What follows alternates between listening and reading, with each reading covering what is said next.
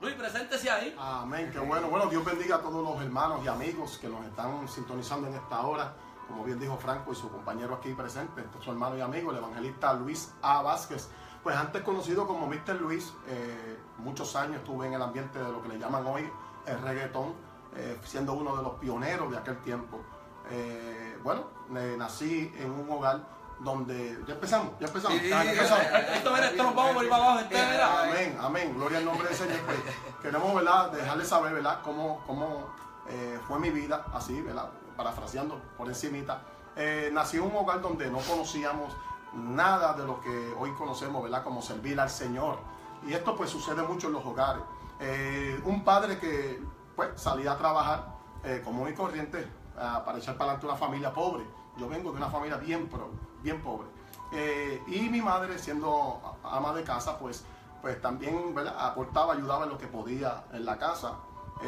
pero como a la edad de, de 8 años por ahí, teniendo yo, mi padre pues vino de afuera y se acostó a dormir, trató de dormir y esa, esa tarde escuchó una voz por primera vez en el cuarto que le dijo, hoy mismo estarás en la iglesia y me servirá. Mi padre, ¿verdad? Nos, cuenta, yo tenía apenas ocho años, eh, de que, pues, eh, la primera vez que la voz le escuchó, y la interpreta como una voz de trueno, como una voz fuerte que él hablaba y le decía, hoy mismo estarás en la iglesia. con autoridad. Con autoridad, una voz como autoridad, exactamente. Él dice que como que el cielo se quería eh, caer cuando esa voz eh, hablaba. Él, al no saber lo que estaba pasando, pues intentó nuevamente acostarse y por segunda vez escucha la, misma voz que le dice, he dicho que hoy mismo estarás en la iglesia y me servirás. Eh, a, la tercera vez que escuchó esta voz, mi papá sale corriendo como un loco eh, gritando, oigo una voz, oigo una voz que me, que me dice, hoy mismo estaré, en la iglesia y le serviré. ¿Qué es esto? Yo recuerdo eh, ver a mi papá correr y meterse a la casa de un vecino. Este vecino era cristiano, siempre, ¿verdad? Damos gloria a Dios que Dios siempre pone gente en medio. Mi papá corre a esta casa y, este vecino pues le dice, si tú escuchaste esta voz, eh, es un llamado que Dios te está haciendo. Y yo estoy tarde porque son de esa gente que van bien tempranito a la iglesia, que bueno era temprano, pero él le dice, yo estoy eh, tarde, pero yo te espero. Si escuchaste esa voz, yo te espero. Y recuerdo que mi papá, pues, ese, esa tarde, como bien dijo aquella voz, eh, hoy mismo estarás en la iglesia me servirá, fue para la iglesia y rápidamente, rápidamente mi papá tuvo un cambio drástico, muy rápido. Yo recuerdo que ya papi, papi no era un hombre abusador, pero sí, cuando eh, no le gustaba la comida, yo recuerdo que los platos los tiraba. Sí, no, no, los platos volaban, muchachos. Y, eso sí vimos, vimos cositas en la casa. Eh, no, vuelvo y te digo, no fue un padre, ¿verdad? Bien maltratante, no, no. hacía sus cositas, pero sus defectos, los tenía. Pero el domingo siguiente eh, nos dice a todos, prepárense que nos vamos para la iglesia. Y eso, ¿verdad? Como que rápido uno, pues, nos quedamos así todos yo soy el más pequeño, en casa somos cuatro, y dos y dos, dos hembras y dos varones, soy yo el menor. Pues eh, nos quedamos, ¿verdad? Como impresionados, porque eso de, iglesia no, se sabía en casa. Pero nos fuimos para la iglesia. Mi papá, como le dije, tuvo un cambio muy drástico. Eh, rápidamente, pues, ¿verdad? Se bautizó, se hizo miembro de aquella iglesia, iglesia de, pequeña, de 60 miembros, esas iglesias, ¿verdad? Que hoy conocemos como una iglesia de poder, ¿verdad? Que lamentablemente, pues, hoy día, pues, no se ve mucho este tipo de movimiento. Gloria al nombre del Señor, a pesar de que hay templos grandes. Pero eh, crecimos en una iglesia donde vimos poder de Dios de verdad. Mi papá siendo, ¿verdad? Ujier, eh, papi se convirtió en un predicador de la palabra del Señor. Eh, no fue muy conocido, pero sí a cualquiera que veía por el camino le hablaba de la palabra. Papi se comió ese rollo, lo que conocemos, ¿verdad? Como la poderosa palabra del Señor. Tanto así que ya ni la usaba, papi la tenía toda en su memoria. Y, de verdad que a todo el que se paraba y a todo el que veía le hablaba de, las cosas del Señor. Pero eh, estando ¿verdad? yo como, como a los 14 años más, ya más o menos como a los 14 años, yo cantaba en la iglesia, también me gozaba. Este, pues comencé, comencé como, pues, como joven al fin a escuchar para aquel entonces, estamos hablando ya para el 87, 88, eh, lo que le llaman el rap en español. Eh, eso estaba ¿verdad? ya fluyendo. Eh, pues unos amiguitos, unos vecinos, pues me, enseñaron, me mostraron este tipo de, movimientos que de verdad que cuando lo escuché la primera vez no lo entendía. No lo entendía aquel rap. y por una persona, ¿verdad? Bien conocida, que no viene al caso mencionarlo en este momento. Pero sí eh, comencé a escuchar este movimiento y, estos amiguitos que de verdad era algo bien sano. Me dijeron, oye Luis, ¿tú crees que tú puedes, ¿verdad? Este, cantar rap? Y yo dije, no, ¿cómo yo voy a cantar eso si eso es muy rápido? Y me dicen, no, yo, yo creo que tú puedes. Pues ellos mismos se encargaron de ponerme un nombre, ¿verdad? Este, eh, recuerdo que me pusieron Mr. Sadman. Y yo dije, ¿pero qué es esto? No, el hombre de arena. Y yo dije, bueno, pero es que yo no soy yo, yo no, ni sé inglés, ni... Y así, como, ¿verdad? Como, Ni soy de la playa. Exactamente, eh, exactamente. La, la Sí. cuestión, la cuestión fue que trataron de, De- de- de involucrarte De involucrarme, en sí. algo que en realidad no te convenía. ¿Por qué? Porque ya tú estabas sirviendo al Señor. Exacto, fíjate. Eso, eso, eso es para que ustedes Pero, vean. pues, ajá. Es un punto. Esto es para que ustedes vean de que cuando el enemigo ve que Dios tiene un plan perfecto para con tu vida, el enemigo trata de usar cualquier cosa, sean supuestos amigos, sean supuestos vecinos, sean supuestos familiares que dicen, ¿sabes qué? Yo te voy a presentar esto, porque es que saben que vienen de parte del enemigo para romper e interrumpir el plan que Dios tiene para con tu vida. Y nosotros inmaduramente, pues nosotros entonces decidimos acudir, Accedemos. accedemos a hacer, Porque lo que- vemos como algo sano. Pues claro. Yo lo vi algo sano. Fíjate, estos muchachos ni vicio tenían. De verdad, ni vicio tenían. Wow. Eh, pero eh, Satanás sabía, ¿verdad? Cómo ir llevándome poco a poco a lo que se conoce, ¿verdad? Como el underground, el bajo mundo.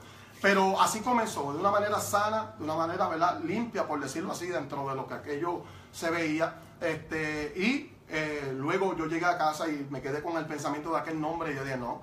Y entonces dije un día, pero yo me, yo me llamo Luis, ¿por qué no llamarme Mr. Luis? Y de ahí surge, eh, ¿verdad? El nombre Mr. Luis. Eh, comencé a través de ello, pues, eh, llegar a un DJ bien conocido que le llaman DJ Joe.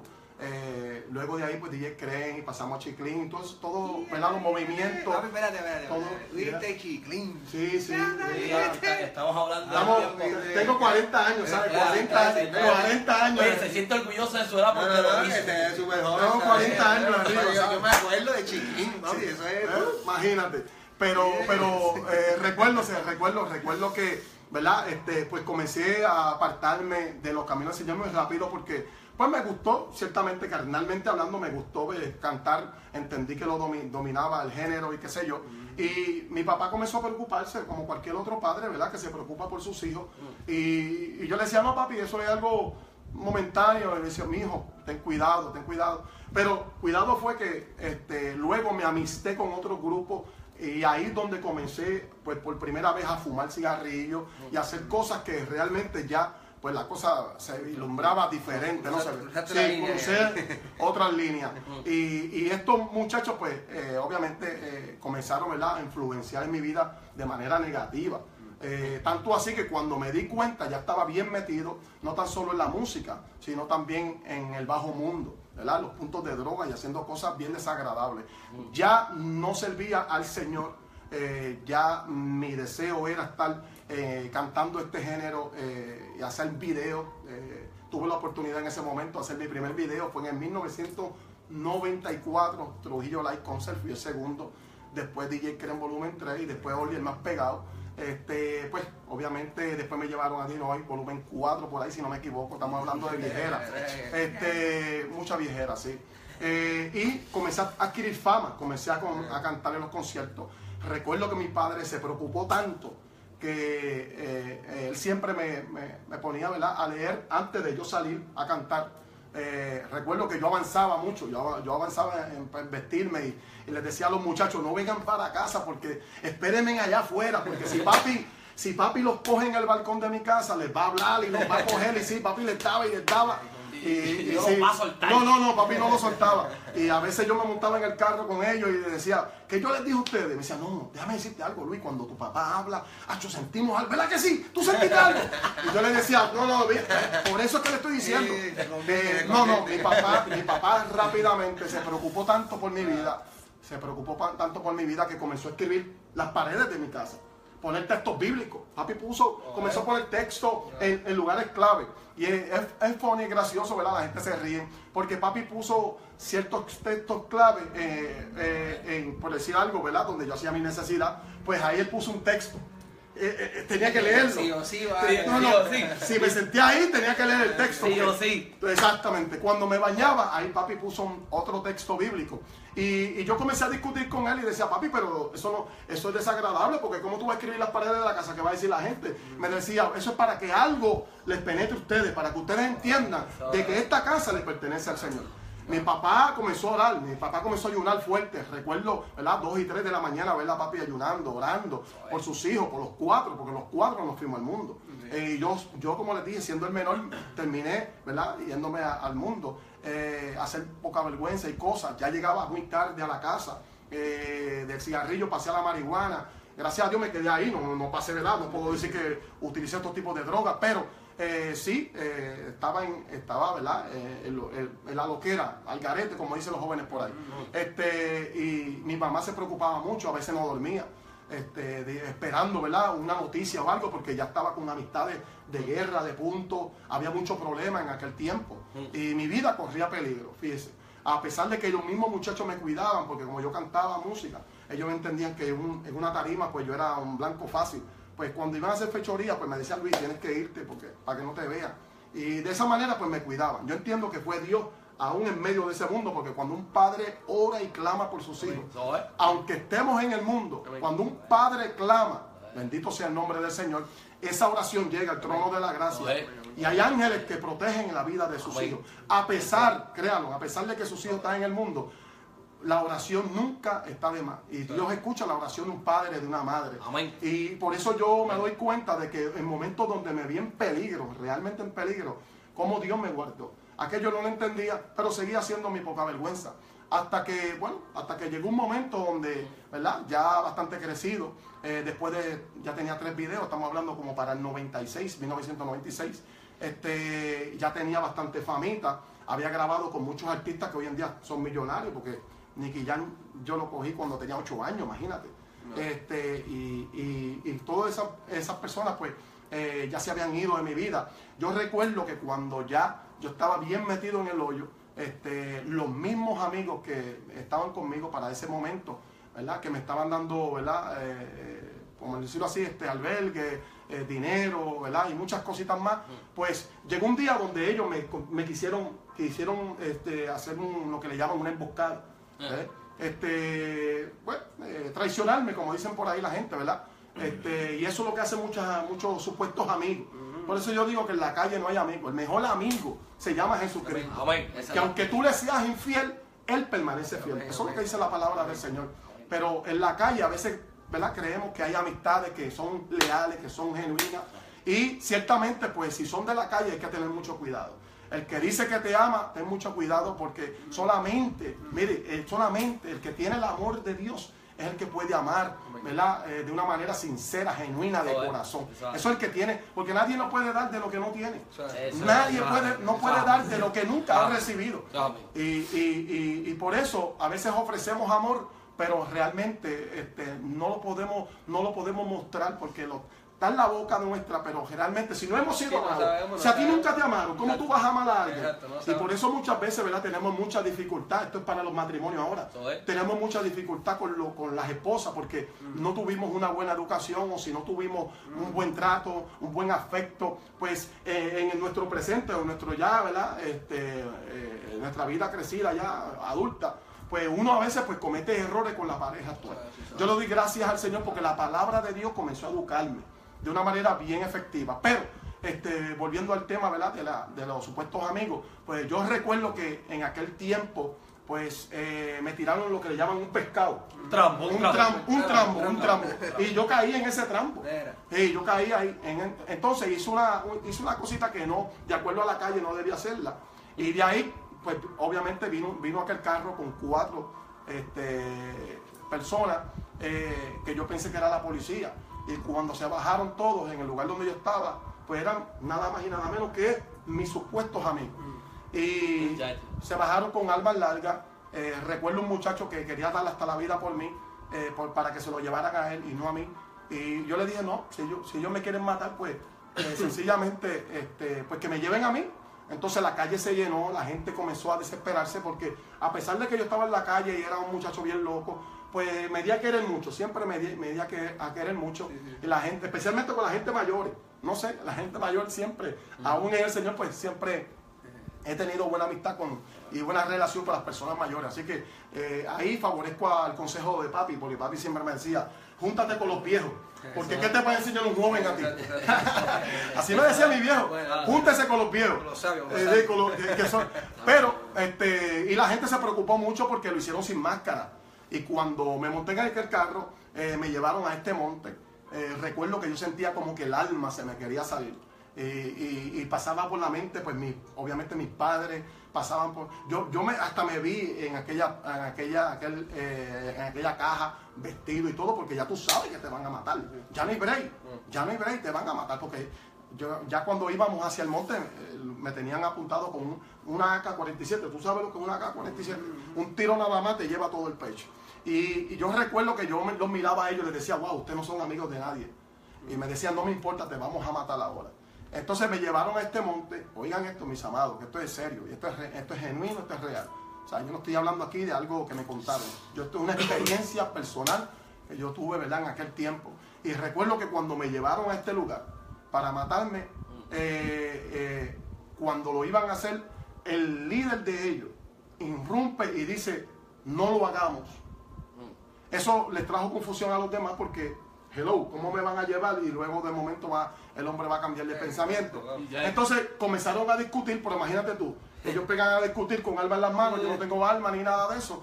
Pues yo en mi desespero comencé rápidamente a, cap- a captar la atención de ellos eh, por, por el nerviosismo que tenía, pues yo no quería sufrir. Yo les decía a ellos sencillamente, hágalo ya, mátenme ya. Entonces eh, comenzaron a, no, ¿cómo vamos a hacer? Hay que matar a este, porque ya nos vieron que si esto y lo otro. Entonces el hombre dijo, no lo hagamos. ¿Y qué vamos a hacer con él? Vamos a llevarlo donde mismo lo recogimos. Wow, aquello sí que, aquello me tenía a mí bastante confundido. Fue uno de las, de las, fue algo bien impactante para mi vida. Confundió a todos ellos, también a mí me confundió, porque entonces me montan en el carro, me llevan de nuevo. Me cuando llegamos al lugar donde ellos me habían recogido, que la calle estaba llena, todavía había, había gente hablando, esperando la noticia de que, pues, ya lamentablemente habían matado al hijo de, de Juan Vázquez, de Yito, a mi papá le decían cariñosamente Yito. Y, y- y recuerdo que este, cuando me tiran del carro, este, cuando la gente ve que soy yo, una señora dice, "Uy, eso es un milagro. Y yo, milagro. Milagro es que patitas, ¿para qué te quiero? Aproveché rápidamente, corrí para mi casa. eh, recuerdo que estaba bien confundido. Cuando entro por las puertas, aquí es donde está la parte de verdad. Cuando entro por aquellas puertas, papi siempre me decía cosas bien raras. A veces discutíamos y yo le decía, tú estás loco de verdad. Y me decía, hijo, pues si yo estoy loco para Cristo, pues eh, entonces estoy, sigo loco.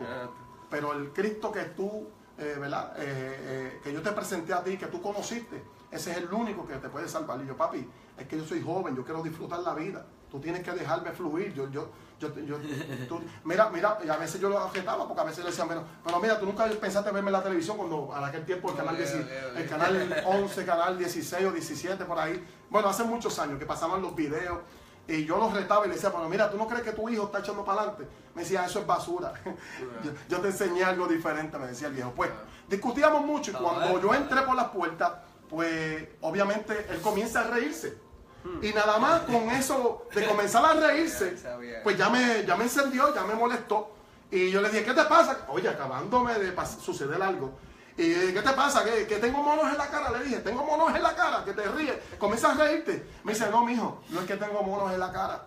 Es que mientras estaba aquí, mientras estaba aquí, aquello fue peor que meterme una bofeta en la cara. Eh. Me dijo, mientras estaba aquí, oí una voz que me dijo, mi siervo, arrodíllate. Alabado sea el nombre del Señor arrodíllate, clama y ora por su hijo.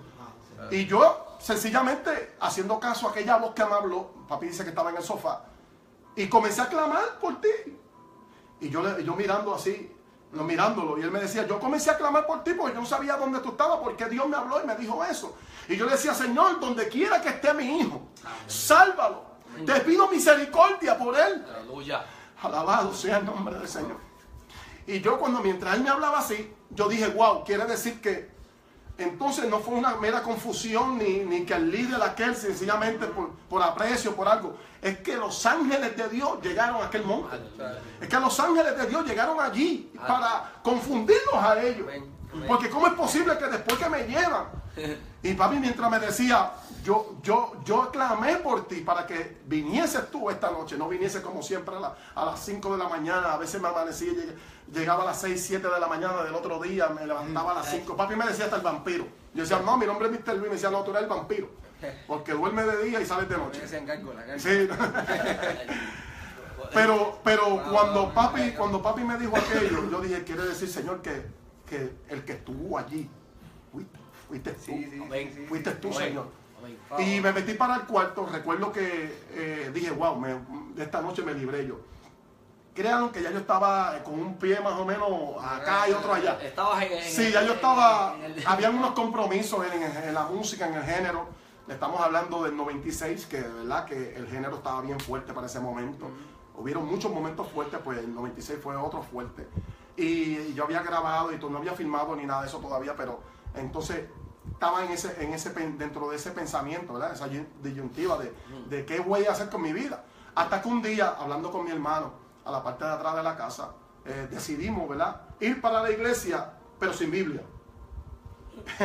O sea, por aquello del orgullo, de, pues, imagínate, de la famita. Mi hermano era un, eh, un hombre líder de calle también. Mi hermano no caminaba sin, sin menos de cinco personas de orden. Eh, teníamos bastante control en, el- en aquel lugar donde vivíamos. Yo soy de Tuabaja, ¿verdad? Del pueblo de Tuabaja. Y, y entonces, pues, este, pues decidimos esa noche ir sin Biblia. Fíjense, él me habló de esta iglesia eh, y terminamos yendo, yendo. eh, y recuerdo que cuando hicieron el llamado, dos mil personas que habían, yo fui el primero que pasé al frente. Mi hermano esa noche no, no acepta al Señor como su único y exclusivo Salvador, sino que yo fui yo el que escuché. Porque aquel predicador cuando habló, aquello era para mí, definitivamente. Yo le dije, wow, aquel hombre este, describió toda mi vida. Y aquello impactó tanto mi corazón que yo dije, wow, definitivamente yo voy a entregar mi corazón. Pero cuando intenté levantarme, wow, eh, era como si me pusieran dos bloques. Sí, sí, Yo sé lo que se siente, ¿sabes? Yo sé lo que se siente, ¿verdad? Eh, cuando se hace el llamado, cuando está la administración. Eh, sabemos que el Espíritu Santo, ¿verdad? Comienza a obrar, comienza a ministrar, pero hay otro que hace, fu- hace fuerza, que se llama Satanás, que el Señor los reprenda, ¿verdad? Amén, Que- amén. y los demonios comienzan a ponerte pensamiento, porque yo recuerdo que me decían que tú haces aquí, salte de aquí, esta gente está loco. Yo escuchaba esa voz, pero yo decidí levantarme y aceptar a Cristo como Amén. mi único y exclusivo Amén. Salvador. Amén. Yo recuerdo que después de aquel maravilloso acto, el acto más grande, la decisión más linda que yo he tomado en toda mi vida, ha sido servirle al Señor. Y yo recuerdo que, pues, eh, fui a casa, hablé con mi viejo, le dije, papi, me reconcilié con el Señor, imagínense las lágrimas, cómo salían de las mejillas de papi, ¿verdad? De los ojos de mi viejo. Y me abrazó y le dije también, papi, quiero que tú me acompañes a la iglesia donde yo estoy visitando. Ya, ya que no seas tú a mí, sino yo a ti. Y yo quiero llevarte a ti. A- sí, invitando al viejo. Y el viejo, pues me acompañó y me dijo, mi hijo, buena iglesia, buena iglesia. Allí crecí. eh, esto es la iglesia, eh, ¿verdad? Discípulos de Cristo que todavía está, está allí. En, en, en, en Am- en Amelia.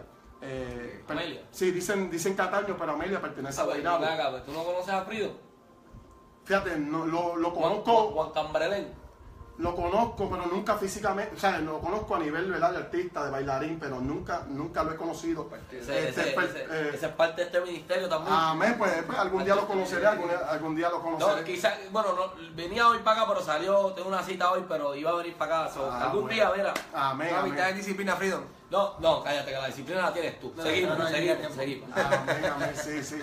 Este, nada, sencillamente, sencillamente, pues, en esta iglesia, ¿verdad? Este, comencé a crecer, comencé a desarrollarme, este, y quise cantar, eh, ¿verdad? Reggaetón cristiano. Eh, yo, ¿verdad? Respeto a los muchachos y los jóvenes que cantan este género.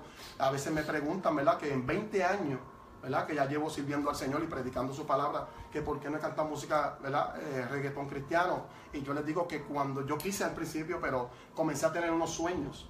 Entonces, en estos sueños, pues vino el primero, ya teniendo ya tres meses. Y fíjate que a los tres meses papi parte con el Señor. O sea, después de tres meses de yo reconciliar, papi parte con el Señor, pero vio la promesa Sí, amén, eh, amén, cumplida. amén. Eh, eh, amén. Y eso yo creo- yo sé que papi se fue tranquilo, Sí, se fue contento. Es. Pero, pero yo tuve mi primer sueño y en aquel sueño yo me veía en una tarima predicando un mensaje poderosísimo. Cuando yo ni sabía hablar, porque yo lo que era, usted sabe, la forma de hablar de los reggaetoneros. Este, pero eh, comencé- me, veía, me veía predicando en una tarima frente a una multitud y los enfermos siendo sanados y los endemoniados siendo ¿verdad? libres, eh, los paralíticos levantando. Entonces yo dije, bueno, quizás el- yo me levanté como a las 3 de la mañana y yo dije, eso tiene que ser como estoy en la emoción, porque créame, yo me, En me el- metí en en los en el- montes. en el primer amor, No, no, yo estaba, amor. yo estaba envuelto, yo estaba envuelto. Yo me rápido me envolví. Yo, yo sentí una hambre, una necesidad de Dios. Eh, Dios. eh, y yo creo que esa fue mi clave de la- del éxito, de la victoria, del por qué yo todavía he permanecido 20 años ¿verdad? en los caminos del Señor. Eh, y entonces, pues, eh, cuando vi aquel sueño que me levanté como a las 3 de la mañana, yo dije, wow, esto, esto tiene que ser, ¿verdad? Eh, eh, que como estoy envuelto así, porque yo me pasaba en Dajau, en Bayamón, en el monte de Oré, también orando mucho, ayunando mucho. eh, y pues, pues nada, seguí para, para adelante escribiendo. Y recuerdo que vino el segundo sueño. El segundo sueño fue el mismo. La, mi- la misma predicación, un mensaje de autoridad terrible. Y vi la multitud, los enfermos, los endemoniados. Y entonces yo dije, wow, pero espérate, algo, algo tiene que estar pasando. Cuando tuve el tercer sueño, yo dije, no, entonces esto es en serio. Esto tiene que ser algo, yo voy a sacar una cita con mi pastor. Y le pedí, ¿verdad? Eh, a la secretaria del pastor, pues obviamente tener una cita con él. Eh, cuando, cuando me reúno con el viejo, como yo le digo cariñosamente, el reverendo Herminio Narváez Jr., eh, le digo, eh, pastor, estoy teniendo estos sueños y le explico, él se echa para atrás y me mira así y me dice, Luis Vázquez, ¿sabes qué? Eso es un llamado evangelista. Dios te está llamando para que predique su palabra. Y ahí entendí que era que el Señor me quería predicando su palabra. Yo dije, pastor, pero es que yo no sé hablar, yo no sé, me de- yo no sé predicar. Y me, y me dijo, muy sabiamente me dijo, ¿sabes qué, Luis? Yo tampoco, cuando empecé no sabía predicar. Tú lo que tienes que hacer, aquí hay un ministerio, me dijo él, que, que se llama evangelismo, que visita los hogares, se reúnen los martes, y métete en este ministerio, yo, yo sé por qué te lo digo, me dijo él, me dio un consejo muy sabio. Eh, métete en este ministerio eh, y te van a dar la oportunidad de dirigir, de expresarte poco Sí, a poco. Y después hablamos, me dijo él, después hablamos. Oye, y para sorpresa mía, pues obviamente entré en este ministerio de evangelismo, yendo a las casas, ¿verdad? Este, y pues ministrando las necesidades ¿verdad? de los hogares, que hay mucha necesidad, y si había mucha necesidad para aquel entonces, muchacho. ¿cuánto más ¿verdad? en este, en este? Pero, Claro. este, pues yo recuerdo que cuando por fin la presidenta de este ministerio me dice, ya quizás algunos en mi, tercer, en mi tercera visita con ellos, este, me dice, oye joven, ¿te atreves? Me dice, ¿te atreves el próximo martes a dirigirme el servicio, el próximo servicio? Wow, a mí me tembló hasta el pelo. y, y yo recuerdo que, claro, yo recuerdo que eh, fui a mi casa, me- bien emocionado. Este, recuerdo que comencé, ¿verdad? A preparar, este, pues, los- el, sí, hacer como un pequeño, sí, devocional, este, buscar una palabra, este, porque ya uno, yo vi mirando cómo se daban, eh, pero estaba bien emocionado, bien emocionado, tanto así que comencé hasta a leer una lectura de Jesús y Saqueo, y mi familia pasaba por, el lado, ¿verdad? Eh, del cuarto, así, y me decía, mira, este se cree pastor. O sea que a veces, ¿verdad? Lo- Lamentablemente los primeros que desmotivan, desaniman a uno, es la misma familia. cercano, cercano. Ah, ah, eso, eso es bien triste, pero yo tengo que ser franco aquí. ¿sabes? Tengo- Ahí, ahí menciona usted la palabra. Ah, bueno, tíralo, tíralo, Ah, tíralo. yo tengo que ser, ¿verdad? Sincero, porque esa fue la experiencia que tuve. Pues yo le decía, pues ya, yo no, soy, yo no tengo guille de pastor, pero estoy preparando un bosquejo porque el, el próximo martes pues me toca dirigir el Ah, servicio. Y eh, entonces, pues, pues nada, seguí preparando mi bosquejo, pero que me dio con leer completo el pasaje de Jesús y Saqueo. Yo dije, pero ¿qué es esto? ¿Sabes que esa es mi prédica favorita? ¿De verdad? Mira para allá. Mira para allá. Pues mira, cuando yo de momento pues terminé de leer, sí tenía los coritos, sí tenía la palabra. Bueno, yo me miraba hasta en el espejo, tú sabes. Hermano, que el Señor le bendiga. No, no, no. La gente dice, la gente me ven predicando ahora y dicen, wow, como Dios te usa. Eh, ¿Cómo fue que, cómo, cómo fue que tú? Yo dije, mira, esto no es cuestión, sí es bueno la escuela, yo tuve mi tiempo ¿verdad? estudiando en el instituto. Pero esto no es cuestión de estudiar en un instituto. Esto es cuestión de, ¿verdad? de, ser- de estar apasionado por el Señor. Amén, amén, Y, y ser un- mira, tú te puedes convertir en un autodidacta, ¿verdad? Leer tu propio libro y estar, encerrarte con Dios, ¿verdad? Eh, comenzar a, a, a mostrarle al Señor tu interés, ¿verdad? Tu interés y, y- y- y- y de- siempre yo le he dicho, apegarte a gente, ¿verdad? Que te pueden llevar, ¿verdad? A donde Dios te quiere llevar. Y yo tuve buena gente en aquellos momentos con buenos mentores. Pero recuerdo que para mi sorpresa, pues esa noche yo dirigiendo, eh, bien emocionado, botando muchas lágrimas, bueno, aquello fue terrible. Eh, pero a la misma vez, loco, por terminar, porque es la primera vez, yo estoy nervioso. Es la primera vez. Entonces, recuerdo que era una, a- se le estaba dando el servicio a una persona mayor. Eh, podía ser mi abuelo. Y, entonces, pues, el evangelista invitado, que luego se convirtió en mi primer mentor, el evangelista Jesús M. Rosa, un hombre que Dios lo usa con poder y gloria, que Dios lo sanó de sida, no, no solamente a él, sino a su esposa también. Wow. Esta gente comían del zafacón y Dios los sanó a ellos dos se convirtieron en evangelistas. Hoy en día son pastores y, les amo y les aprecio mucho. Pues este era el hombre invitado de esa noche para predicar la palabra del Señor. Yo, loco por terminar, cuando por fin digo, bueno hermano, este, ¿verdad? Este ha sido Aquí mi parte. Hasta aquí mi parte. Pero créalo, a mí me dieron como 20 servilletas. Eso era dirigiendo el servicio y llorando. Porque estaba bien contento, estaba bien emocionado. Eh, pero cuando por fin le voy a entregar la parte al varón, le digo, bueno, con ustedes el evangelista Jesús M. Rosa con nosotros. Ahí mismo, él estaba en una silla de esas mecedoras y el hombre habla bien ronco, de esa gente que hablan, tras que tiene una autoridad terrible, eh, también él es ronco. Pues entonces ahí mismo él exclama y dice, Luis Vázquez, predica. Exacto. Mire, mire, créanlo, aquello fue un silencio sepulcral, aquello fue... Sepulcral. Todo el mundo se quedó callado, impactado. Aquel hombre estaba como soldado, con, eh, no, se, no se movía con la Biblia en la mano y solamente dijo, Luis Vázquez, predica. Entonces, cuando dijo así, de momento sale la, la segunda voz y dice, predica.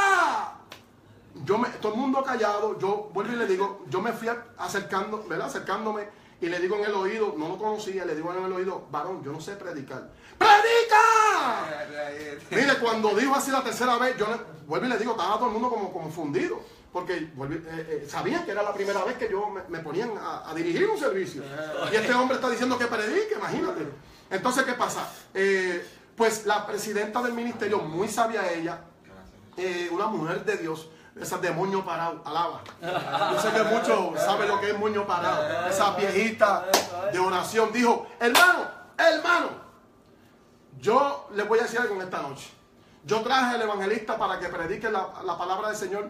Este joven yo lo puse, ¿verdad? Por primera vez. eh, no me trató muy bien, pero tuvo que ser sincera. Me dijo, muchacho, yo te puse, bendito, yo te puse la primera, este joven es la primera vez que nos dirige, ¿verdad? Y él está empezando, pero aquí manda el Espíritu Santo en este ministerio, Amén. dijo ella. Este ministerio manda el Espíritu Santo. Y vamos a hacer algo joven. Yo, yo estaba, créame, yo confundido completamente, nervioso más todavía. O sea, y me dijo, vamos a hacer algo joven, vamos a ungir la casa, vamos a hacerlo, vamos a hacerlo al revés, vamos a hacerlo diferente. Vamos a ungir la casa, lo que tú te preparas. ¿Está bien, mijo? Y yo le decía que sí, pero por dentro yo decía, no, no, pero ¿qué están haciendo? Aquello fue terrible. Eh, eh, el evangelista no se movía, esa era otra, lo miraba y lo miraba. El hombre no se movía. Hombre, él lo conoció, él lo conoció. Tú lo conociste, ¿verdad? A Jesús, Chu, a Chu, uno trigueño, él. Bueno, el punto es que eh, el, el punto es que yo miraba a aquel hombre y bueno, se fueron a ungir la casa. Mientras ungían la casa, eh, yo comencé a ungir la, la Biblia. Pero crean, haciendo de que estaba ¿verdad? buscando algo pa- para predicar. Pero por dentro yo estaba peleando con el Señor. ¿Qué tú haces? Le decía. sí, sí, sí. ¿Qué es esto? No entiendo nada. Y, el otro no sabe otra vez. No, el- porque el- el las, pi- las piernas. no, entonces, estoy yo asustado, estoy bien nervioso, las piernas me temblaban y el evangelista ahí soltado, no se movía. No se. Entonces yo buscando la Biblia y, y desesperado, hasta que en una me, me relajo. Yo creo que, ¿verdad? Eh, a veces uno tiene que como que calmarse. Sí, sí, sí. Alaba. A veces uno tiene que como que, ¿verdad? Mantener, entrar en una quietud, bajar, ¿verdad? bajar revoluciones, ¿no? A bajar revoluciones. A veces uno tiene que poner una un- pausa. Exacto. Una pausa. Mira, hay un texto bien lindo que ¿verdad? el salmista David lo expresa y que dice, estás quieto y reconocer que yo soy Dios. Y ser exaltado entre las naciones, ¿verdad? A veces tenemos que movernos, pero a veces Dios nos quiere tranquilos para podernos ministrar, para podernos hablar, ¿verdad? Y yo recuerdo que, que- que de momento, pues yo entré en, en una quietud porque estaba bien nervioso. Y cuando me tranquilizo, Santo. siento, ¿verdad? Como un viento fresco que entró a mi corazón. Es la primera vez cuando Dios me habla. Y, y siento aquella voz dentro de aquel viento que entró en mi corazón que me dice estas palabras. Tú no estudiaste anoche Jesús y Saqueo. O sea que el que puso la inquietud de que, de, que tú- de que leyera el pasaje fue Dios y yo no me estaba dando cuenta. Por eso fue que yo decía, pero si a mí me mandaron a decir que yo estoy haciendo con leer la vida de Saqueo.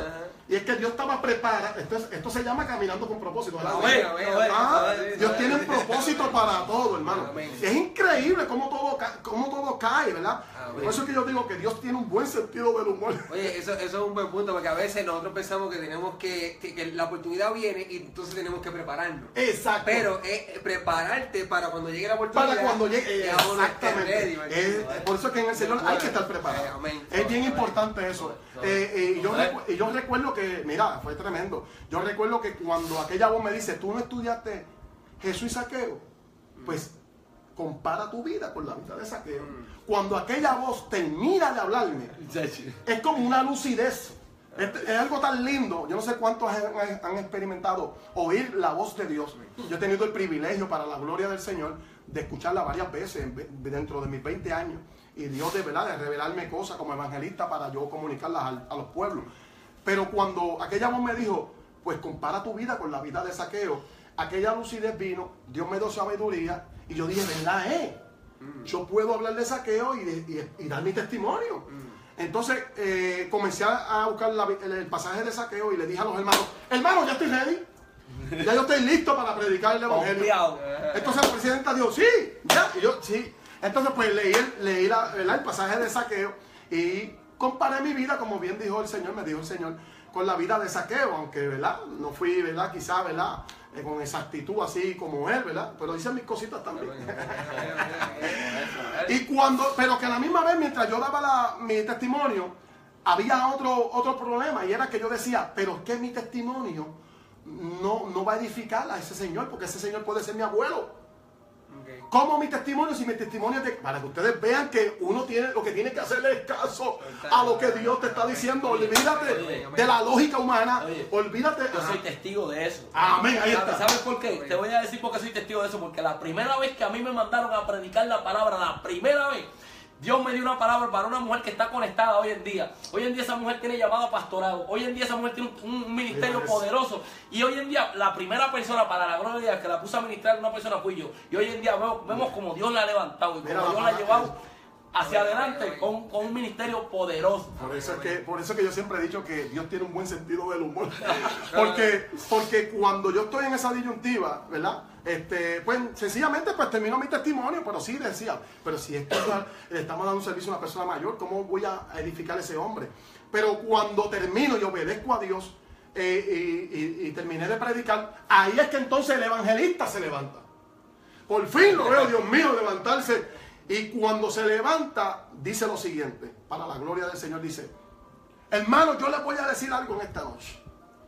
Yo le hice caso al Señor, a lo que Dios puso en mi corazón, porque mientras estaba aquí sentado, o- eh, hojeando la palabra que iba a predicar en esta noche, oí la voz de Dios cuando me dijo, tú no vas a predicar en esta noche.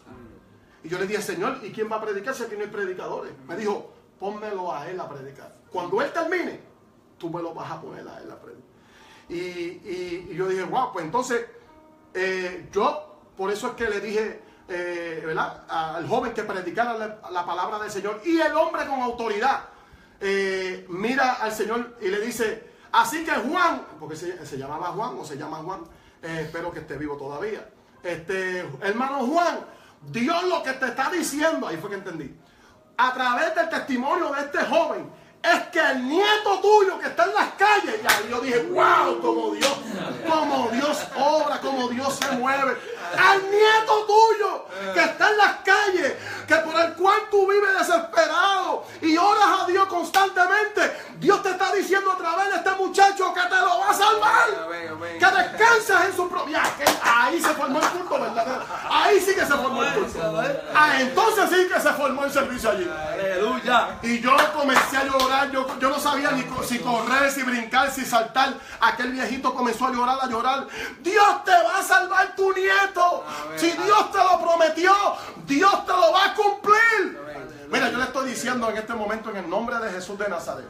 Que si tú estás orando por alguien, sea padre, sea madre, sea tío, sea tía, sea abuelo, sea abuelo, sea hijo, sea hija, sea quien sea, si tú estás orando, esa oración ahora mismo está siendo mecida ante la presencia de Dios. Amén. Salmo 40 dice, ¿verdad? Lo dijo el salmista David, pacientemente esperé a Jehová. Se inclinó a mí y oyó mi clamor. Aleluya. Y me sacó del pozo de la desesperación del lodo cenagoso. Puso mis pies sobre peña y enderezó mis pasos.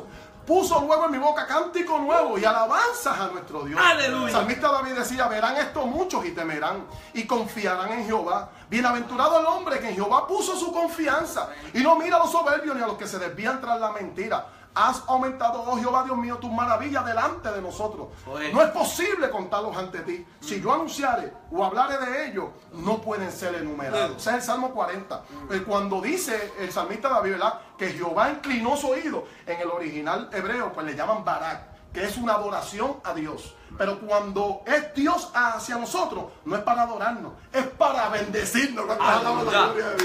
Cuando Dios se inclina y pone su oído, alabado sea el nombre del Señor, es que la petición tuya ya viene de camino. Amén. Tu milagro viene de camino para la gloria y la honra del Señor. Así como Dios le prometió a aquel hombre, así como Dios le prometió a mi padre, que aunque no me pudo ver, ¿verdad? predicando en un, en un púlpito, alabado sea el nombre del Señor, pero yo sé que mi papá en aquellos tres meses que me vio reconciliadito con el Señor, se fue contento, gloria al nombre del Señor. Y mi abuela murió de 96 años. Mi, abuela, mi abuelo murió de 98 años. Y antes de mi abuela partir, me dio unas palabras de parte del Señor. Y por eso, aunque ellos no están hoy, yo sigo en pie para la gloria del Señor. Ya son 20 años, en- dentro de mis 20 años he tenido lindas experiencias. Aquel sueño, cómo se ha ido cumpliendo. Dios me ha dado el privilegio de ir a muchos lugares, de impactar las naciones para el reino de los cielos. Así que la palabra que Dios me ha dado, pues, es una palabra, ¿verdad?, de edificación, de levantamiento. ¿verdad? Para este tiempo. Sabemos que la palabra del Señor dice, ¿verdad? De que los tiempos, ¿verdad? Pues no son buenos, ¿verdad? Si dijera lo contrario, pues uno pues di- pre- predicaría otra cosa. Pero dice que los tiempos serían malos. y, y es por eso, como dijimos al principio de la programación, de que tenemos que ir dando por gracia lo que por gracia hemos recibido. Si Dios lo hizo conmigo, si Dios lo hizo contigo, mira, Dios lo puede hacer con un hijo, Dios lo puede hacer con un vecino, Dios lo puede hacer con el cartero. ¿Cuál es nuestro deber como iglesia? Pues a comunicar la palabra del Señor, ser vocero, como tú decías, varón, ser vocero, darle, compartir este video para que otros puedan escuchar la palabra, el testimonio. Y siendo, ¿verdad? Siendo obediente a lo que Dios te está diciendo a través de esta programación, que compartas el video, que, que, que le enseñes a otros, ¿verdad? Cómo Dios puede rescatar una vida. Porque mira que yo, ¿verdad? Aquello me gustaba mucho, ¿sabes? Pero ahora vivo apasionado, ¿verdad? Por el evangelio de nuestro Señor Jesucristo. La palabra del Señor dice, ¿verdad? Es aquí el que está en Cristo, nueva criatura es. Las cosas viejas pasaron Y es aquí todas son hechas nuevas. Solamente la gente sabe que yo fui reggaetonero cuando yo doy el testimonio. ¿Por qué? Porque ya todo cambió. Mi forma de hablar, mi forma de caminar, mi forma de moverme, todo. La gente lo que dicen es, wow, Luis, tú siempre has sido ministro. Yo digo, no, no. Y yo cuando los dirijo a YouTube, pues ahí dicen, wow, mírate ahí con, con 16 añitos. Me creía el mejor flaquito, una cosita así. No le puedo decir mucho porque después se meten a buscarme, a buscarme, pero... Este, sí, sí, sí, definitivo. Yo creo que el Señor hasta me puso más, más, más joven todavía cuando vine, cuando vine a su camino, porque yo digo, wow, en 40 años que tengo ya cumplido. Tú tienes 20 años. Exactamente. tienes 20 años. Exactamente. Tienes 20 años, somos, somos nuevas criaturas, Amén. somos, somos nacidos del Espíritu. exacto. Desde que, desde que comenzamos a seguir al Señor y aceptamos al Señor. Así que por eso es que estoy caminando y estoy comunicando y estoy haciendo porque con 20 años. ¿Qué quiere decir esto? ¿Qué quiere decir esto? ¿Qué quiere decir esto? ¿Qué quiere decir esto? Escucha bien. De que, de que, mira esto, de que tu pasado es pasado, de que el pasado no importa. Si Dios ya olvidó tu pasado, ¿por qué tú tienes que seguir peleando con tu pasado? ¿O por qué tú tienes que seguir proyectando tu pasado si tu pasado en realidad no valía nada? Exacto, Franco, yo digo estas palabras. eh, siempre lo he dicho, es una de mis frases, ¿verdad? En la programación de nosotros. eh, que no permitas que tu pasado sea tirano de tu porvenir. O sea, yo creo, mujer que me estás escuchando, hombre que me estás escuchando, yo creo que Dios, ¿verdad? Nos permitió venir a esta vida para que seamos felices. O sea, Dios te creó para que tú seas feliz. Amén. Eh, el, el problema que tenemos hoy en día del por qué eh, vivimos una vida marcada, triste, agobiada, es porque hemos desobedecido al Señor. De hecho, el mundo se perdió por una desobediencia. El mundo no se perdió por un robo. El mundo no se perdió por un adulterio. El mundo se perdió porque el, el primer hombre y la primera mujer desobedecieron al mandato de Dios. Haz todo lo que se pueda hacer, le dijo el Señor. Hazlo todo, menos de este árbol. ¿verdad? No comerás. O sea, solamente una advertencia le dio el Señor y ellos la desobedecieron. O sea, que yo creo que lo primero que el hombre, ¿verdad? Para que tenga una vida de éxito, un camino exitoso, es obedecer al Señor en lo que el Señor nos pide, en lo que el Señor... Yo sé que, ¿verdad? La naturaleza caída nuestra, pues es hacer todo lo contrario. De hecho, el Salmo 51.5, ¿verdad? El salmista David dijo ahí, eh, he aquí en maldad yo he sido formado y en pecado me concibió mi madre. ¿verdad? Hay gente que creen que el salmista David pues no tenía padre ni madre, pero no, equivocados están. Salmista David tenía papá y tenía mamá. Salmista David lo que se refiere en ese texto bíblico es sobre el pecado adámico, sobre el pecado original, de que nosotros cuando nacemos, nacemos vendidos al pecado. Nace, nacemos, coge un niño y dile, papi, este no lo, esto no lo toques, porque si, es- si tú tocas esto, eh, eh, te vas a quemar o te puede dar un cantazo. Y tú terminando de decirle, ¿verdad? ¿Qué es lo primero que hace el muchacho? Porque esa es la naturaleza nuestra.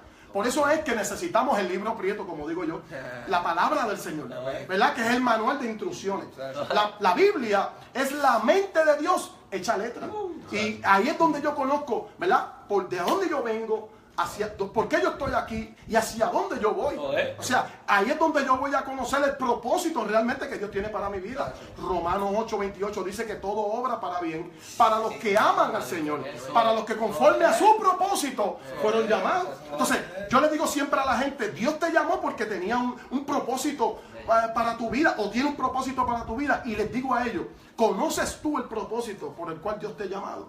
A veces tienen 3, 4, 5 años en la iglesia, bendito Dios, y todavía se me quedan así. Están parqueados ahí en la. ¿Qué Yo le digo, tú no conoces el propósito que por el por- porque si yo, si mi jefe de trabajo me coge haciendo o me sorprende haciendo algo, ¿verdad? Que no me mandó, que no me había contratado para ello, ¿qué me va qué me va a hacer mi Vas a jefe? perder tu trabajo. Puedo perder mi trabajo o puedo, me pueden escribir, me pueden ¿verdad? dar un regaño. O sea, a- aunque me voy a meter en un problema. Ah, ¿Qué yo le puedo decir en justificación, ¿verdad? A- a- a- al jefe.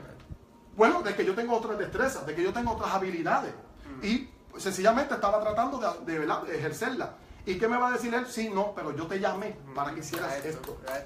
Así es el Señor. Señor quiere que tú le agrades en lo que Él te llamó, Amén. en lo que Él te pidió, por, él, por eso es que te separó, ¿verdad? Eh, Cristo le dijo a los discípulos, para dejarlos a ustedes ahora, No, no, tranquilo. Amén, amén, amén, estamos bien, estamos bien. Cristo le dijo a los discípulos, ¿verdad? Este, vosotros no me elegisteis a mí, porque a veces, a veces, a veces el Señor tiene que tratarnos para bajarnos el frente. Sí, no, ¿sabes? hay que- hay que porque no, no, cuando yo vine al Señor, tú sabes, cuando, no, no, no, cuando el Señor vino a tu vida, Eso. es al revés. Pero digo, y me incluyo porque lo decimos siempre, pero la realidad es, de acuerdo a ese texto, es que tenemos que decir cuando Cristo vino a mí, no cuando yo vine a Sí, Cristo. porque él fue el que salió a tu encuentro. Ah, eh, ya, la la captaste, ¿no? O sea, y por eso Cristo, nótalo ahí en ese texto, Cristo le dijo a los discípulos, vosotros no me elegisteis a mí, sino que yo os elegí a vosotros. Y os he puesto, que es, es- es separación, cuando dice, y os he puesto para que vayáis y hagáis fruto y que vuestro fruto permanezca. ¡Wow! Sí, ¡Qué eh, me, quedé, me quedé todavía en eso, porque es gracioso, porque en todas las otras religiones que hay afuera, que hay muchas religiones, ellos hacen sacrificio y un chorro de cosas para buscar de Dios. Exacto, ¿Eh? exacto. En la- donde único Dios viene a buscarlo a nosotros es aquí. Exactamente, por Es eso aquí. mandó el Señor, mandó el, Padre a su hijo. Imagínate eso. Dice- ¿Verdad? Para eso La fue. gente matándose por ahí, buscando qué hago, con quién Exacto. consigo, con quién hablo. Eh, eh, Y mire, deje tranquilo, si Dios está, Dios está ahí disponible, loco, loco, loco voy a buscarte. Mira, un loco, texto, muchacho. un texto tan conocido como Juan 3.16, ¿verdad? Todo el, mu- todo el mundo lo conoce, Juan 3.16. Sin embargo, cuando tú haces un análisis de ese texto, tú vas a notar que Juan no buscó, no pudo encontrar o hallar otra expresión. Por eso es que el texto dice, porque de tal manera. O sea, él pudo em- emplear otra expresión, pero no hallando. ¿Verdad? El grande acto que Cristo vino a hacer por nosotros en la cruz del Calvario tuvo que decir, porque, mira, porque de tal manera que en otras palabras es, Así de grande fue el amor de Dios. Mira, así de grande se fue el grano. O sea, no pudo encontrar, por eso el texto dice, porque de tal manera amó Dios al mundo que entregó a su único hijo unigénito, ¿verdad? Para que todo aquel que en él cree, pues no se pierda, mas tenga la vida eterna, ¿verdad? Eh, o estuvimos un tiempo en el mundo, pero sabemos que, ¿verdad? Eh, éramos parte, ¿verdad? De este reinado maravilloso, ¿verdad? A veces el Señor como que, ¿verdad? Nos da cuerda. Así que mujer, no te desesperes. Hombre de Dios, no te desesperes. Deja que ese muchacho vaya cogiendo unas experiencias, porque a veces, ¿verdad? Con la pared que aprendemos, ¿verdad? No, y, y- y no solamente no solamente eso también, pero que eh, usted que, que nos están viendo, si estás entrando en los caminos del Señor, estás dispuesto a entregar tu vida al Señor en estos días, ya hoy, o mañana, cuando sea, o ayer, o, o otros días, recuerda que muchas, muchas veces hoy en día queremos un resultado ya. Inmediato. Ya, ya, ya. Pero mire, esto es un proceso. Tenemos que aprender, tenemos que meternos, orar, este, ayunar, hacer todas estas cositas. Hay que pagar Él- un precio. Exacto, es, es que todo tiene un proceso. Todo el mundo quiere la gloria, pero no quiere pasar por la historia. Mateo 6:36, Tenemos que pasar primeramente el el reino de Dios. Y su justicia y, todas las demás. cosas pues vendrán por Pero, añadidura. pero- y lo que quiero decirles es que, eh, que si te llegan a decir a ti, oye, en 20 años tú vas a estar haciendo esto, esto, esto, esto, no lo- No, no, no, muchachos, por, eso, por eso fue que dije que Dios tiene un buen sentido del humor. Lo, lo maravilloso Yo. que tiene el Señor es que nos va sorprendiendo en el camino. Tú a, su hijo, no- tú a tu hijo no solo vas a decir todo. De de hecho, dicen, según los expertos, cuando uno le da todo al hijo, ¿verdad? uno lo que hace es un daño. ¿Por qué? Porque la cosa tiene que ir paulativamente. Poco a poco, como dice el americano, lilo bailero, alaba. Little. Little by little, step by step, step by step, by step. Paso a paso, paso a paso, porque si no, imagínate. Que ahora, esas personas que se desesperan, esas personas que se desesperan en el proceso, que se desesperan cuando están en un comienzo, como estaba diciendo JR, se desesperan y piensan y quieren que Dios le dé todo a la ligera. Ahora, ¿cómo tú quieres que Dios te dé todo a la ligera si, si te entrega todo lo que Él tiene para ti, jamás vas a aprender a depender de Él? Exactamente. Jamás aprendemos a depender de Dios. Por eso es que Dios nos da poquito a poquito y nos pasa por el proceso donde nos tiene que pasar dándonos, los que, dándonos los que, lo que necesitamos, no lo que queremos para poder depender de Él. Porque cuando entramos a un desierto, en el desierto no hay nada. En un desierto tú miras para lado y lado, no ves nada. Lo que ves es arena, lo que ves, lo que sientes, me imagino que es calor, desespero, desenfoque. Pero, ¿qué nos enseña el desierto? El, des- el desierto nos, nos enseña a mirar hacia arriba. Amén. Ahora, mira, y ese paisaje me encanta. Eh, eh, cuando, cuando, cuando, esto, cuando sus hermanos vendieron a, a José, Exactamente. que le quitaron la túnica y para desaparecerlo lo tiraron en una cisterna.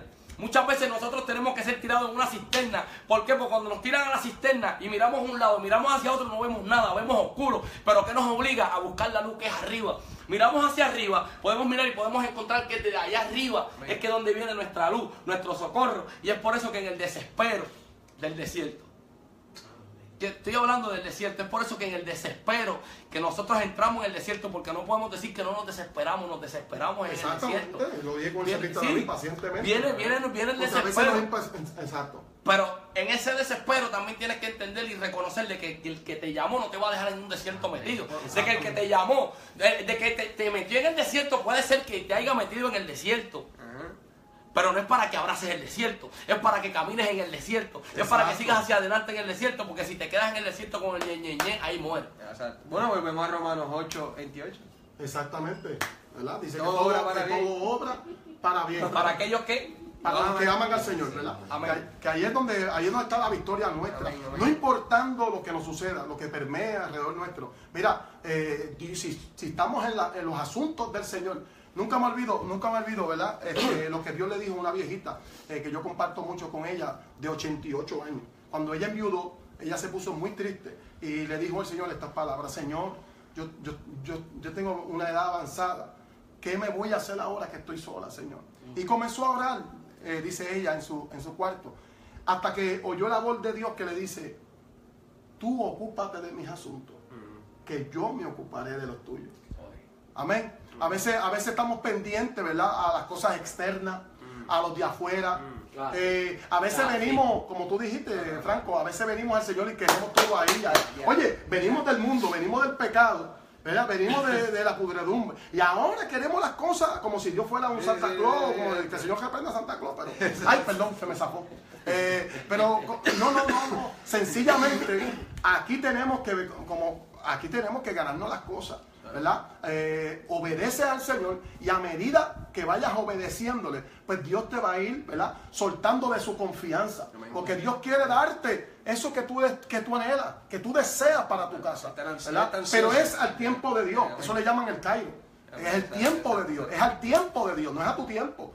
Por eso es que, como dije ahorita, ci- citamos ese Salmo 40. ¿Por qué? Porque David también se desesperó. Ah, sí, y por eso dijo paciente, fue paciente. O sea, el hombre estaba pasando una crisis. una- pero hasta que llegó ese Cairo, hasta que llegó el momento de Dios. Cuando nosotros oramos al Señor, yo lo dije ahorita, cuando nosotros oramos, esa oración se enmecida ante la presencia de Dios. Aleluya. Y Dios determina el día, la hora, el momento en la que ha de obrar en favor nuestro. Amén. Pero ¿qué va a suceder dentro de ese tiempo? Bueno, que Dios quiere que tú adores, que mantengas una actitud Amén. de adorador, De de, agradecido, de fe, Amén, de, crecimiento. Tú no puedes detenerte. Tú no puedes detenerte en el Estás camino. hablando de la oración. Exactamente. Estabas hablando de que estas tres personas que tú ves aquí y también el caballero que está aquí también con nosotros y tú estás ahí quizás observando y viéndonos a nosotros, son producto de una oración. De una oración. Exacto. Escúchame, y aquí está Bárbara. Bárbara dice, poderosa esa palabra. Ustedes, ustedes no saben cómo me tocan esas palabras. Mi sobrino es mi oración de día y noche. Wow. Mi hijo es una bendición y aún, sí, y aún así oró por él. Amén. Bárbara, ¿qué, qué mensaje tú tienes para darle a Bárbara que sigue orando por su sobrino? Pues imagínate, la, la fe es la certeza de lo que se espera, la convicción convicción de lo que no se ve. Mira, sencillamente ve a tu hijo ya en, la- en los caminos del Señor. Nosotros- Sobrino, al sobrino. Al sobrino, Al sobrino, sí. al sobrino. Ve a tu sobrino en, los caminos del Señor. O sea, velo ya por fe. Amén. Velo ya, adelántate. ¿Por qué Dios? Porque Dios lo que mira es el presente de nuestra vida. Amén. Dios no mira el pasado. O sea, tenemos que ver como Dios ve. Tenemos que hablar como Dios habla. Y Y y- mi hijo o mi sobrino, quien sea, yo lo veo en los caminos del Señor. Amén. Y decirle a Satanás, suéltalo porque él no es tuyo. Él no te pertenece, a ti. Pertenece, eso es, ¿Eh? eso es. Tenemos que hablar con autoridad porque somos la gente de autoridad.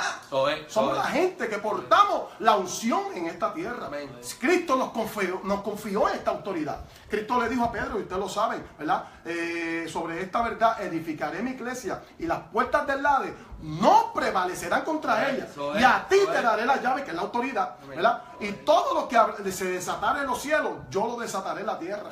Y todo lo que atares en los cielos, ¿verdad? Yo lo desataré, eh, eh, ataré en la tierra. O sea, eso es una autoridad que el Señor le dio a la iglesia. Que la iglesia, como me parece como que no la está ejerciendo. O sea, Satanás se preocupa, Satanás se preocupa cuando tú comienzas a, a hablar un lenguaje diferente. Es el lenguaje de fe, pero no lo utilizamos.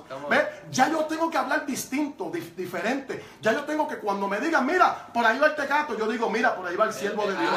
¡Aleluya! Va. Mira, por ahí va la prostituta. Y yo digo, mira, por ahí va una mujer llena, impregnada del poder de Dios. Siento a Dios aquí. Siento la unción de Dios eso es lo que le iba a decir a Bárbara, que también declare, cuando hable con él, dile, mira, ministro, pastor, que declare esas palabras sobre su vida, ¿me entiendes? Él quizás te vea como que eh, te queda la metida que, y que pastor. No, no, es que- De- Bárbara, declara esas palabras sobre su vida y tú vas a ver cómo se van a cumplir. Usted no sabe cuántas personas han declarado sobre la vida de cada uno de nosotros cosas negativas. Exactamente. Sea, sí. Yo te puedo decir que alrededor del, del 90-95% hay alguien declarando en contra tuya de que en realidad tú te caes. De- pero lo estoy hablando por mí, lo digo por mí. Y en toda mi familia que yo tengo, imagínate si tengo tanta familia, que en mi pueblo nos conocen como los muchos. Tengo familia que, ni, Wow. con- tengo familia que ni conozco. Y de toda mi familia, el único que le sirve al Señor soy yo. Y lo puedo decir así ahora mismo. Tengo familias que bregan y lo ven, pueden ver el video y yo no voy a mentir, yo no voy a decir nada, yo no oculto la verdad. La mayoría de mi familia bregan con la santería, con el espiritismo. Y de ahí salí yo. Wow. Y ahí salí yo. Y yo apuesto. Y, yo- perdón, y yo sé de que esas personas apuestan. De que yo sé que, de que ellos piensan de que algún día yo me caigo. Y me ven y me pueden ver. Y, y- y- y hay, hay algunos que me miran por encima, el hombro. Y quizás hay algunos que me dicen, ok, va caminando bien, pero quizás hay otros que están diciendo, dale, y se caiga. Sí, sí, sí. Y yo lo puedo decir porque hay personas que apuestan a, a- a- a- a tu caída. Hay personas que, que, que, que apuestan a que, a que, mira, ¿sabes qué? Este no dura más un año. Así decían, y ya gracias a Sí, Dios, pero, a que, pero, llevamos que dijo, pero que dijo Pedro ante eso. Ah. Puesto los ojos en Jesús, el autor y consumador De de la fe. O sea, de la fe, eso mientras mis- yo esté mirando a Jesús, y, y Pedro lo dijo por, por, la, por la experiencia que tuvo en la barca. Pedro lo dijo porque cuando venía Jesús caminando sobre las aguas, le dijo, un fantasma, y el Señor le dijo, "So- soy yo. ¿Por Oye. qué? ¿Por qué el Señor le habló? Porque ellos conocían la voz del Señor. Señor tuvo que hablarle inmediatamente para que ellos reconocieran su voz. Así que los que servimos al Señor, se supone que reconozcamos, ¿verdad? Cuando Dios nos hable, cuando Dios nos habla. Y el Señor le dijo, soy yo. Entonces él le dijo, si eres tú, permite que yo vaya a ti. Entonces Pedro se convierte en el primer hombre que después, de, porque ¿verdad? el Señor obviamente era 100% Dios, pero también 100% hombre, pero Pedro se convierte en el primer discípulo que camina sobre las aguas. Y tuvo esa experiencia terrible, pero ¿qué enseña el texto bíblico, verdad? La experiencia bíblica, que cuando sintió un viento a la, de- a- a la derecha de la él, quitó la mirada del Señor. Y como enseñanza a esto, dice que comenzó a hundirse rápidamente. Pero, pero, ahí viene un punto, ahí va un punto. Se hundió, quitó la mirada del Señor, pero ¿quién lo levantó? El mismo Señor extendió su brazo y lo levantó. Por eso te digo que cuando estamos en el Señor, Él, como le dijo a aquella viejita, ocúpate de, tu- de mis cosas, que yo me voy a ocupar de las tuyas. Oh, A eh. veces tú no vas a entender cómo, por dónde Dios te lleva, qué, qué tú estás haciendo, por qué estás como estás. Pero si estás en el Señor, tranquila, tranquilo, porque Dios reorganizará todo en el, camino. Dios es Dios, y lo dijo el salmista también en otro salmo, ¿verdad? Que Él es el que ordena nuestros pasos y dice el salmista que aprueba nuestro camino, ¿verdad? Aprueba el camino, o sea que cuando estamos en los asuntos del Señor, hermano, aunque no entendamos, es que, es que a veces peleamos con Dios y no podemos pelear con Dios porque Dios siempre nos va a ganar. ¿Me entiendes? A veces decimos Señor, pero imagínate tú, el apóstol Pablo, ¿verdad? Un hombre, ¿verdad? De autoridad, de poder, de unción. Y el Pablo se convirtió en el, en- el apóstol que más, escri- ¿verdad? más epístolas escribió, sobre 14 epístolas escribió, ¿verdad? Y convirtiéndose en en el apóstol más poderoso de la historia del Nuevo Testamento, fue el apóstol Pablo. Sin embargo. Con toda aquella vasta experiencia, el Señor le la guió, no se lo quitó. Y lo que le decía era, bástate en mi gracia, porque mi poder se perfecciona en tu debilidad. O sea que, a no- vuelvo y te digo, esto es cuestión de caminar. Es que eso digo, esto es cuestión de hacer la obra de Dios. Hay cosas que Dios va a hacer, hay otras que no te las va a revelar en el momento, y hay otras que te va a decir, bástate en mi gracia. O sea, do- si- ¿dónde tú estuvieras si yo no hubiese tenido misericordia de ti? No, eh. Y si Dios te revelara ahora mismo, mira, tú hubieses muerto en un accidente automovilístico, eh, tú hubieses muerto en aquel avión y no viste los ángeles de Dios como, ¿verdad? Cómo cogieron aquel avión. Eh, O sea, tantas experiencias que podemos decir como yo en mi testimonio de aquella emboscada. O sea, para, para venir a uno ahora, ¿verdad? A cuestionarle a Dios, no podemos cuestionarle nada al Señor. Nunca cuestiones a Dios. A Dios no hay que cuestionarlo. Ni a Dios tampoco podemos venir con quejas. A Dios hay que obedecerle y punto. No fuimos llamados a entender, fuimos llamados a obedecer. A obedecer, a obedecer, a obedecer. Eh, Oye, oye, esto se puso bueno. Nos extendimos. ¿Verdad? Pues pues parejo, Para que, que, mandar el espíritu. No, porque, hay- hay- porque si uno lo dice todo, bendito. Eh, Luis, Luis, ¿dónde te pueden conseguir las redes sociales? Bueno, este, me pueden, me pueden, ¿verdad? Para todos los que nos están sintonizando, Dios les bendiga y gracias por, ¿verdad? Este, sintonizar este maravilloso programa. Este, me pueden conseguir, seguro que sí, a través de, obviamente, de Facebook, bajo el nombre, ¿verdad? Evangelista Luis A. Vázquez. Luis A. Vázquez, ¿verdad? Me envían un share, o, perdón, un friend request o un compartir, como le quieran llamar, y yo, pues, con mucho gusto les aceptaré. Y también, pues, obviamente, pues, estarán ahí viendo mi programación, ¿verdad? También estamos en la 12, eh, 20, ya, la 12.20, la, en la primera, ahora es la primera. La primera, sí, la cambiaron, ahora es la primera, la 12.20 eh, AM, la, la primera en Kissimmee. Estamos ¿verdad? transmitiendo todos los sábados de 7 y 30 a 9. Todos los sábados de 7 y 30 a 9. Este programa, programación radial, pues también yo lo transmito a través de Facebook Live. Por eso es que es importante que me envíen ¿verdad? Un, eh, un, request. un request y yo pues pa- lo aceptaré. Amén. Evangelista Luis A. Vázquez, ¿verdad? Eh, Evangelista Eso, Luis eso A. Vázquez. Eso es, eso es. Mi Amén. gente, mi gente. eh, Así que Dios les bendiga y confíen en lo que Dios pues, les ha prometido, porque ciertamente Amén, amén, amén. Mira, de verdad, tú sabes que, que, que, que no hay nada que decir, no hay nada que decir. No, estamos, estamos, estamos, estamos contentos y, y- y estamos más que agradecidos con lo que Dios ha puesto en nuestras manos porque sabemos que es pa- para, para darle gloria y honra a Él y, cada, y, cada persona que pasa por este lugar a dar testimonio, a compartir palabras, eh, eh, impacta una vida. Amén. Y, y así y así sabemos de que hay varias personas que han impactado a base de lo que usted ha hablado aquí de parte del Señor y, y le da- te damos las gracias por aceptar la invitación. Amén, aquí Eh, me y- tienen. No, no, no, no, no, aquí te tenemos, no, by the way, pronto vuelves otra vez. No, no, de verdad, no, de verdad que, que, que nosotros, este programa se basa en, en, en, en traer personas que, que, que, que estén dispuestas a traer palabra de Dios, Amén. eh, a ser reales y, y, y eso, y eso es lo más que importa, que seamos reales y transparentes porque y lo voy a decir así, no importa cuántas veces te trepes en un púlpito a tratar de, de, de, de, lucir algo que no es, y cuando estés fuera de ahí eres otra cosa. Somos aquí, Exactamente. aquí somos transparentes, somos reales, de adentro a afuera, donde nos ven. Si nos ven en Walmart somos así, si nos ven en, un parque somos así. So, de esto se trata, ser reales, y, y eso es lo que nos gusta. Amén, seguro que Mostrar la, la- lo, lo, lo que es sinceramente la realidad sí. Amén. la realidad y es por eso que mucha gente pues nos apoya y, y, y nada, te pedimos que sigas así con esa humildad, Amén. que sigas, que sigas, que sigas, Y ese fuego. sí, que sigas llevando esa palabra con poder de que declaramos de que, de que, muy agradecido. de que, de que Dios ya te está llevando a las naciones. Amén. Eh, quizás, quizás no lo ves así, pero esto que estamos haciendo ahora mismo, tú estás corriendo por todas las naciones, nosotros estamos corriendo por todas las naciones, las Amén. naciones, no hay que montarnos en un avión para poder llevarla, para tener Eso que llevar la palabra. evolución, ¿verdad? Eso es, Evolucionar, eso es. Evolucionamos a través de las redes Eso sociales. es, después que usamos para bien. Está, y da un saludo a ese hombre ahí. Porque, ahí está ahí está Edwin. Mira, Dios te bendiga, Edwin.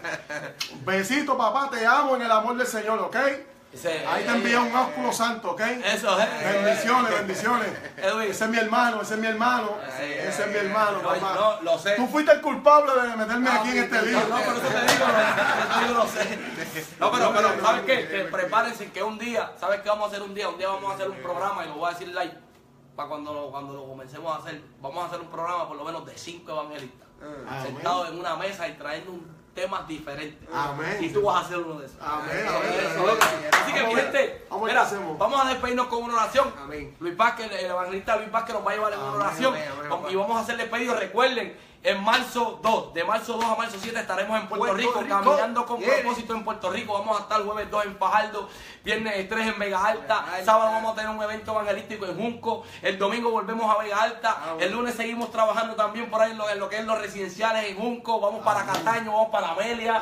So que- se- va- o sea, que vamos a estar en varios sitios. so, así que, bien, te esperen más de lo que es caminando con propósito, algo que ha puesto Dios en nuestras manos, que en realidad es lo que hacemos para darle gloria y honra al Señor. Así, así que vamos a hacer despedido en una oración Amén. y seguimos.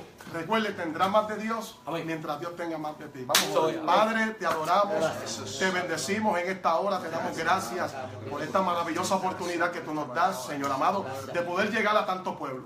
Y de que este pueblo, Señor, se dé el tiempo, ¿verdad? Eh, para poder escuchar tu palabra, Señor amado. Toda la gloria te la damos a ti. Ni un ápice queremos de tu gloria. Toda te pertenece, oh Dios.